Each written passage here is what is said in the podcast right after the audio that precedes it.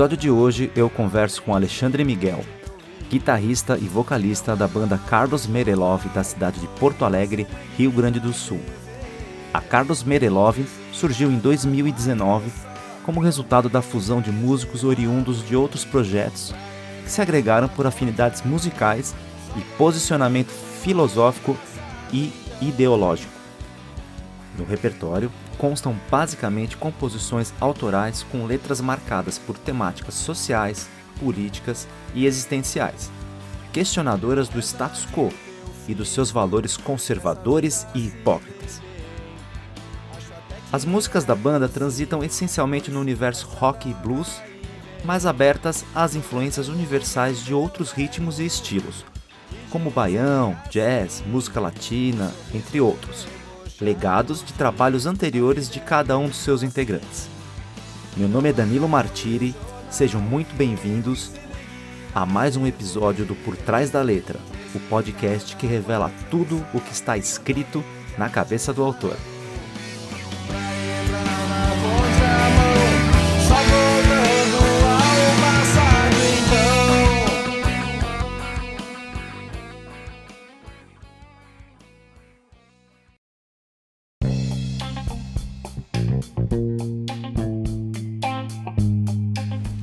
Quem é o artista por trás da letra?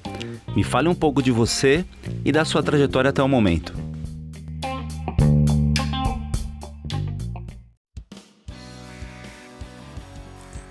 Salve galera, banda Carlos Merelov aqui participando do programa do nosso amigo Por Trás da Letra, Danilo Martiri.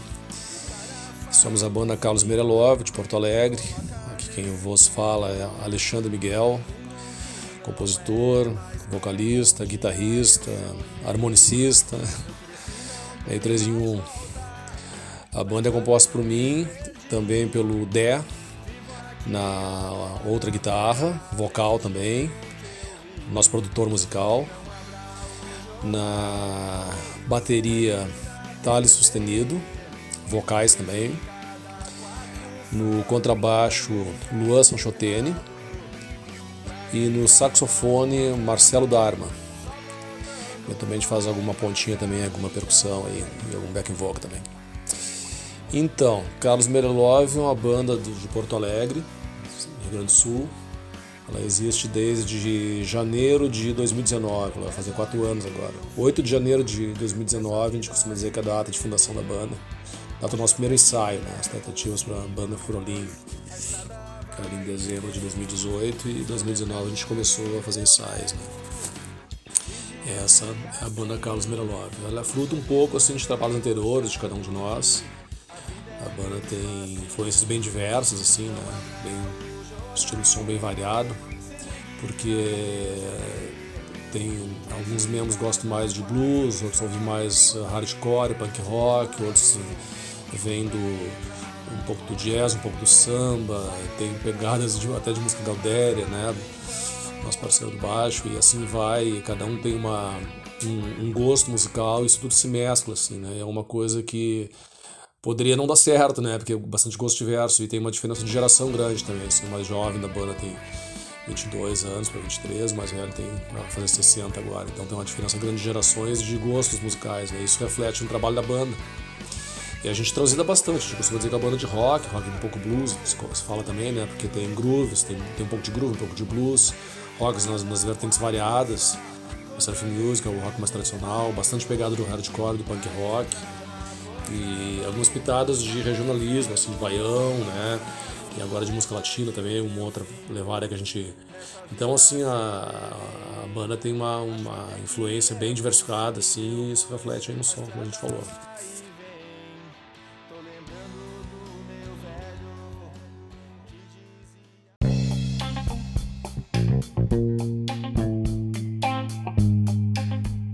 dá a letra E. A letra da música fala sobre o quê? Qual a mensagem principal?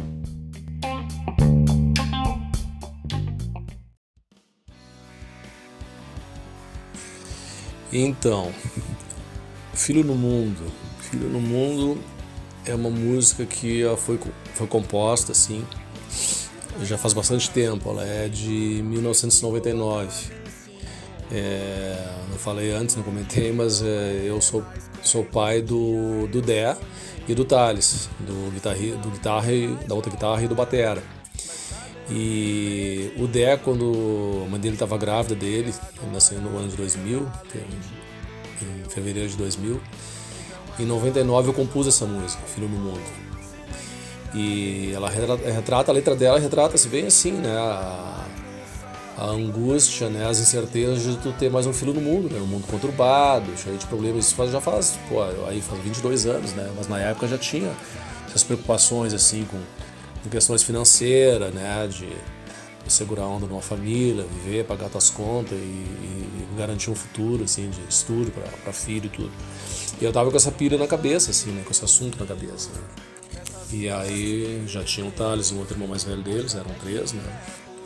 E aí veio, eram dois, aí veio, veio o DEA. E aí escrevi essa letra, né? Então ela, ela retrata bem isso, né? O cara faz um filho e coloca nesse mundo. Um mundo que não é, mas como um dia eu sonhei. Eu cresci não tem mais volta, na estrada eu me perdi. Vivo aqui agora pela lente do que eu vi. Então, é, reflexões sobre, né? teus ideais de mundo, né? Um mundo tranquilo, estável, sem violência, e na realidade o mundo está longe de ser aquilo que tu sonhou, né? Eu cresci não tem mais volta, tipo assim, não tem mais volta, eu tenho que aceitar que o mundo é assim, eu tenho que conviver com ele desse jeito, né? Na estrada eu me perdi, me perdi um pouco figura de de certo simbologismo assim também, né? É, tu não sabe bem qual é teu caminho quando tu é jovem, né? E o que, que vai ser quando tiver filho e tal.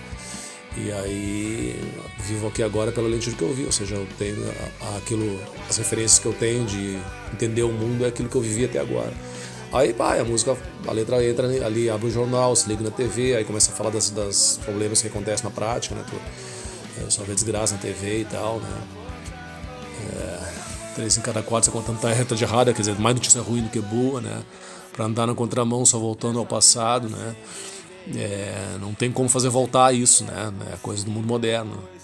E aí na outra estrofe fala, então reza que teu filho nessa vida se dê bem, é torcer para que dê tudo certo, né? trajetória de ter um filho. E tô lembrando do meu velho que dizia assim, né? O meu pai, meu pai cantava muito, né? E ele cantava uma música assim, a vida é mesmo assim, era uma música romântica assim, sei lá, aquelas coisas lá, com dos bolero e tal. E ele dava uma debochada quando ele, quando ele dizia isso. Isso ficou muito na minha, na minha mente, assim, essa frase, ele cantando desse jeito. Ele, às vezes do nada, assim, a gente faz um serviço pesado em casa, ele cantava, ele dizia assim, a vida mesmo assim, tipo assim, a gente conforma que as coisas são, tem um lado meio foda, assim, mas era a vida. Então eu citei ele na música, tem uma citação além do meu filho, tem do meu pai também aí, quando ele dizia isso. A vida é mesmo assim, cara. Não adianta. Aí eu repito depois da lista, abre o jornal, se liga na TV. E aí, enfim, e depois a gente repete os refrões, né? E na época até eu cantava a música assim, a, a, a vida é mesmo assim, eu, eu, eu dizia assim, tô lembrando do meu velho que dizia assim, eu, e tem um trecho que eu dizia que eu cantava assim. Essa, essa é a mensagem principal da letra de Filho do Mundo.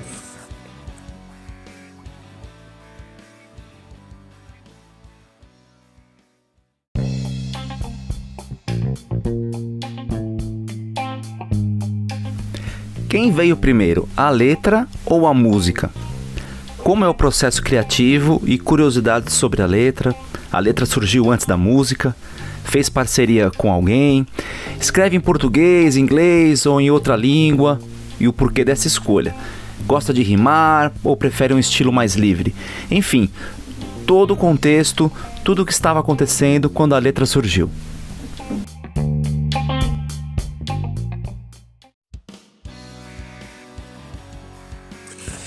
Então, é, o que, que veio primeiro, a letra ou a música, né? Bom, a ideia musical, na época, assim, eu tocava só um violãozinho ali e tal. E não tinha banda e tudo. E, e sempre fui meio metido a compositor, assim, não tinha muito conhecimento técnico, assim, né? Mas aqueles poucos acordes que eu, que eu conhecia, eu ficava tentando criar alguma coisa, brincar.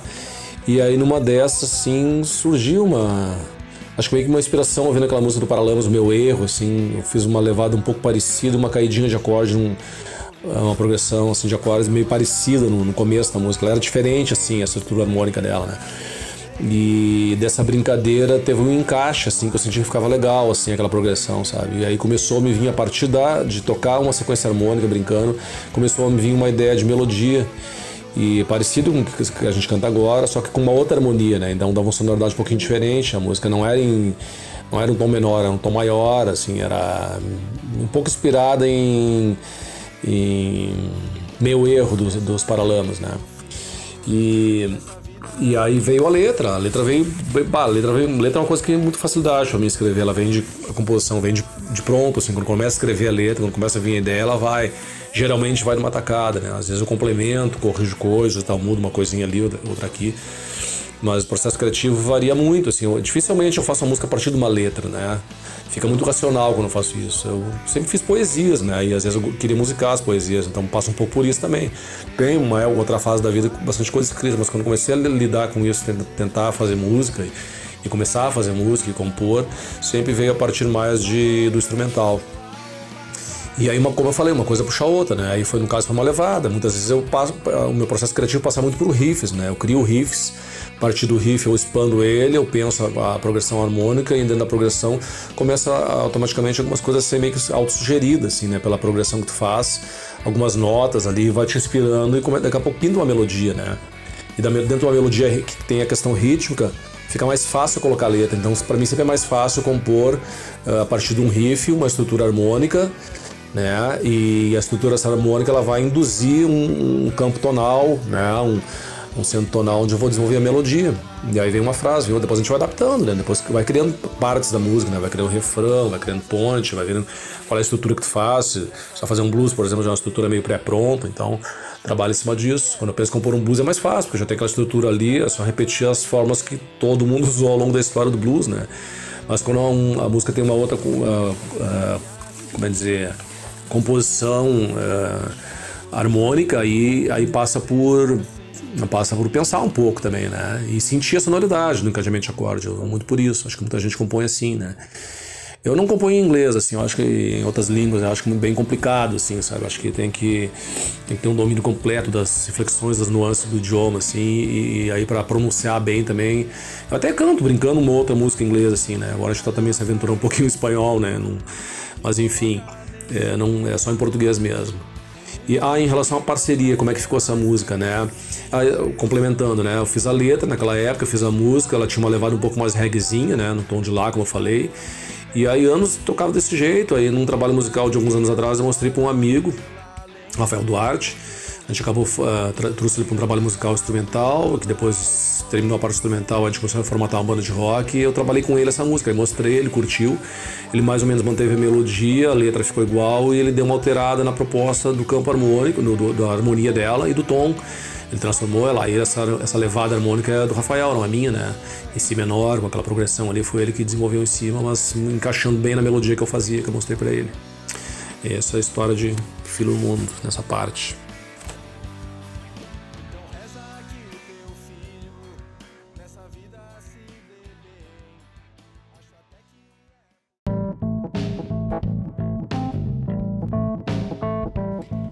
Ouço a letra, eu leio a música. Me fale um pouco sobre a sonoridade da música e o instrumental utilizado.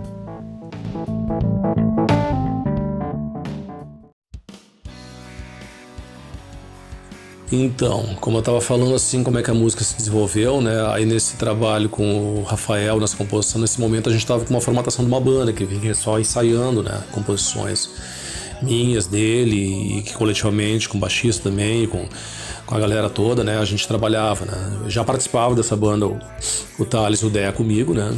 E o Marcelo Darma até no nosso show de estreia, na, na reta final, fez uma participação especial, acabou sendo meio que convidado ali na, na reta final. Mas enfim, essa banda a gente trabalhava os arranjos, com uma maneira que eu gosto muito de trabalhar, que é no coletivo sempre, né? Eu levo uma ideia musical para dentro do grupo e eu me considero assim, sou um compositor, mas não sou o autor de todo o processo, né, de desenvolvimento dos arranjos, da roupagem da música, isso é tudo desenvolvido dentro e mesmo as estruturas eh, básicas da música também, né? Muitas vezes se muda ritmo, se muda harmonia, se muda palavras, letras, né?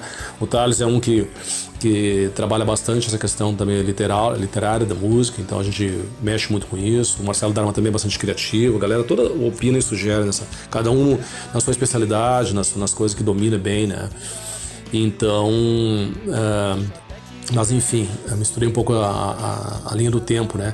Naquela época a gente desenvolveu bastante ideias diferentes sobre essa música, até chegar numa, numa, numa condição que alternando, uh, como é que eu dizer assim, trazendo um pouco da característica original da música, do reggae, que pode ver que ela tem essa pegada assim, né? Eu faço uma guitarra wah ali, né?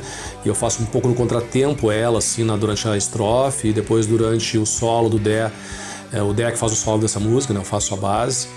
O Thales aqui quem canta, né? Aliás, uma característica da banda que eu esqueci de comentar, né? A gente não tem um vocalista fixo, cinco, dentro dos cinco elementos, assim, a gente não tem um vocal fixo na Carlos Merelov. É, é eu, o Thales e o André, que o Deck cantamos as músicas, né? A gente se reveza conforme a, uh, o tom, enfim, como é que fica melhor para cada um, te decide isso quando cria uma música nova. E essa aí, no caso, é o Thales que, que canta. E aí a gente chegou numa, né, nessa ideia de fazer uma coisa um pouco um, um, um, rock rock reggae eu chamaria essa música definiria porque ela não é nem rock puro nem um reggae puro né não é um reggae estritamente embora como eu falei ele por exemplo a levada o auá ali na parte do solo ali ela ela faz bastante a pegada no contratempo, característica do reggae, né? E, na, e eu faço uma linha também ali de, de, junto com a outra guitarra do Dé, né? Ele bota mais um peso, bota mais o drive, né? Os acordes power, assim, segurando sustain com sustain. E eu meto ali a, a guitarra ao A com um dedilhado ali, né? Então ela fica no contra. O Thales fez uma interpretação magnífica para música.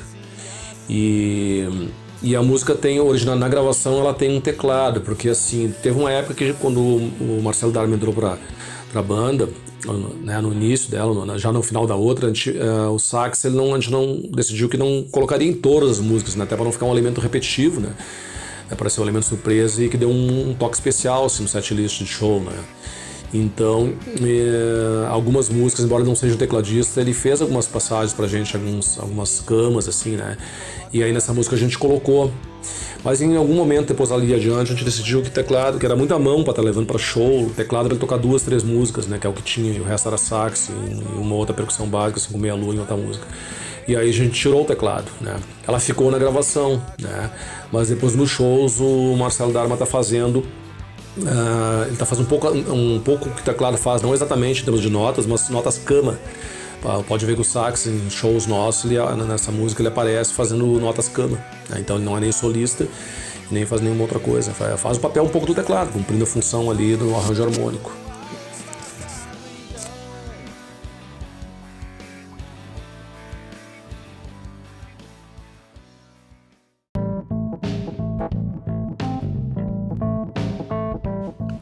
Da letra para o mundo. Como foi a experiência de gravar a música? Onde gravou? Participações especiais? Algum fato curioso que tenha marcado esse período? Enfim, a história dos bastidores que ninguém vê.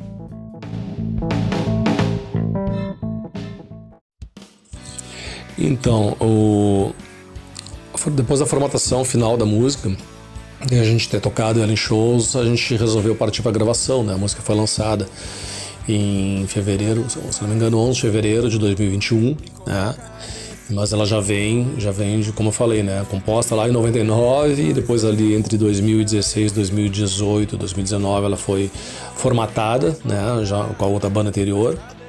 E com essa atual banda a gente só alterou quem cantava e tal e um outro detalhezinho no, arranjo. Como eu falei, as questões envolvendo teclado e o sax, né? As adaptações, mas não mudou muito a ideia básica, né, das guitarras e do jeito de cantar, enfim. E, e aí nós gravamos, resolvemos gravar música naquele período da pandemia, né? Uh, a gente no estúdio caseiro conseguimos gravar várias músicas, base de várias músicas, da, começou com a bateria, como sempre os processos, né? Uh, com a produção do Dé, né? O Dé é nosso produtor musical, estuda isso, faz faculdade de produção musical. Então a gente fez, a gente tem alguns equipamentos caseiros com uma boa qualidade, assim, adequado, adequado tecnicamente. Fizemos a gravação uh, caseira de, da, da, guia, né, e aí da bateria, feita em casa, assim, com dois microfones, um no bumbo, outro na, no, sobre o ombro, né, pegando caixa ali os pratos.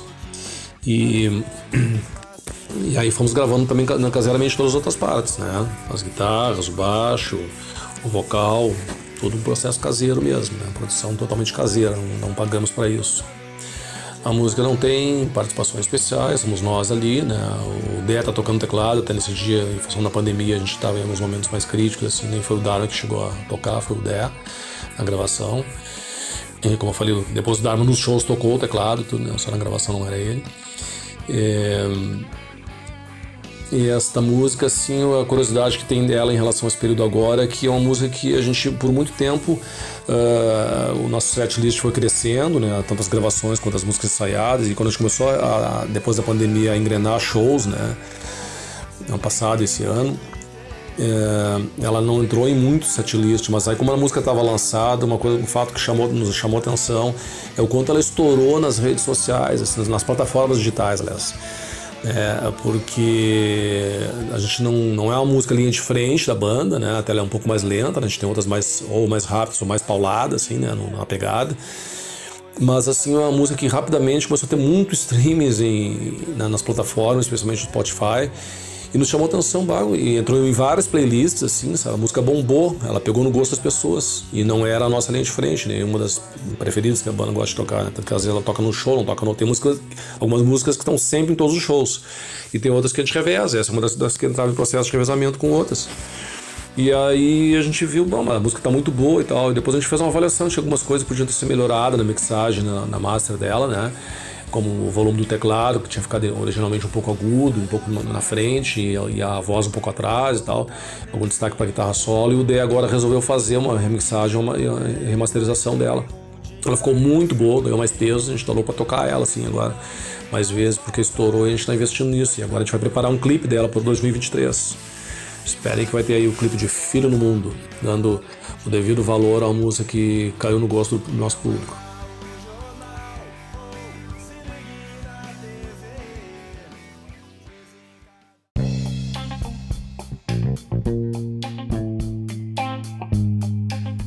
A letra é sua. Espaço aberto para falar o que você quiser, mandar o recado para todos que estão ouvindo o programa, para quem está conhecendo o seu trabalho agora ou que já o conhece. Como chegar até você, agradecimentos e o que mais lhe der na telha. O espaço é seu.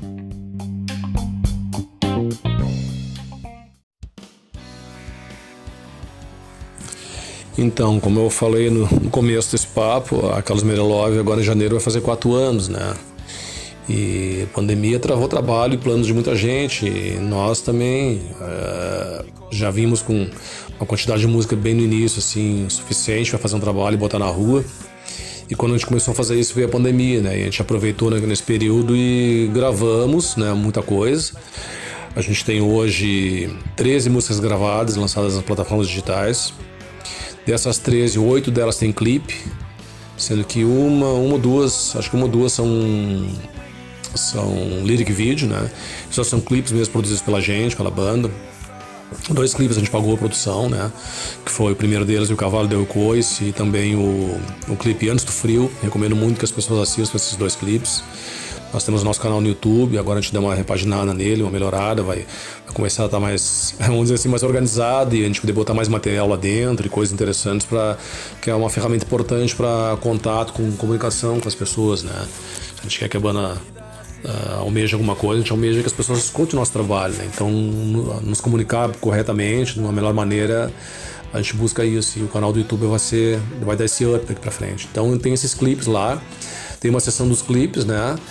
E tem outros também que não são não somente clipes, mas alguma outra filmagem da gente tocando em estúdio, algum material que a gente criou para divulgação, que a gente mandou para o festival, depois ficou para divulgação. Nós temos um EPK, né? Que é o nosso tipo nosso release virtual ali. Quem quiser dar uma espiadinha, tem um resuminho ali tocando um pedacinho de cada clipe que a gente fez, desses clipes que eu citei. Muitos deles com produção caseira, todos têm a explicação ali. Tem o, aí nós temos a nosso espaço ali de, dos, próprios clipes, tem outro com entrevistas, com programas que a gente divulgou nosso trabalho, com lives que a gente fez durante a pandemia de lançamento de músicas, também tem entrevistas com entrevistados. Tá tudo ali no, no, no nosso YouTube. Agora que a gente está preparando para a sequência, né? A gente tem 19 músicas, 19 composições nossas. Até essas 13 estão gravadas, então a gente tem seis que a gente está trabalhando a gravação. Né? uh, já tem bases uh, bastante avançadas em muitas delas, né? Então não demora muito, acho que no primeiro semestre com certeza a gente está lançando pelo menos mais uma música aí, talvez duas, quem sabe. Estamos trabalhando uma música nova, né, que seria a nossa 19 né, ainda está em processo, né, são 18 na realidade prontas, né, que a gente já toca, e mais essa que está em processo aí de criação. Né. A Carlos Meralov tem página no Facebook, né, pode procurar lá Carlos Meralov, Meralov com um H, né, é, M-H-E, é, né, R-E. L-O-V, deixa eu pensar pra dizer. Carlos Meralov. Procure aí nos, nas plataformas digitais, então. Uh, também tem no, nós temos no Instagram o perfil, a gente posta bastante coisa no Instagram hoje, hoje em dia, né, além do Facebook, e o nosso canal do YouTube. Né? Então ali todos os nossos dados, contato para shows. E tamo aí. Queria agradecer aí o nosso parceiro Danilo Martiri, grande Danilo baita músico, baita professor de técnica vocal. Recomendo muito que conheça o trabalho dele. E ele faz um trabalho magnífico aí, que é o por detrás da letra, né? Pra uh, ajudar, incentivar a cena. E acho que a gente tem que todo mundo se ajudar né, na, na cena underground. Não adianta, ficar, não adianta ficar reclamando só que não tem espaço. A gente tem que fazer o nosso espaço acontecer também. Nos, nos unir para pedir. Né, uh, pra reivindicar, não é pedir, né? Reivindicar a palavra certa aí. Mais atenção para a cultura, para as bandas emergentes, para o underground e para que as pessoas possam, quem, quem tem esse objetivo, viver de música, né? E é isso aí, galera. Fé na música.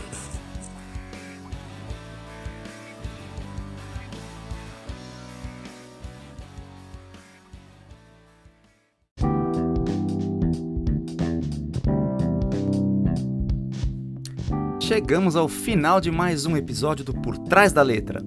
A você que esteve com a gente até aqui, meu muito obrigado.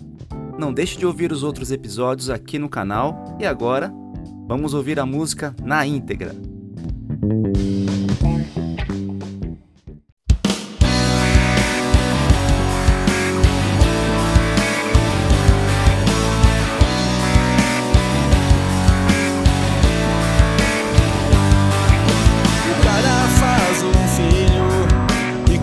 Acho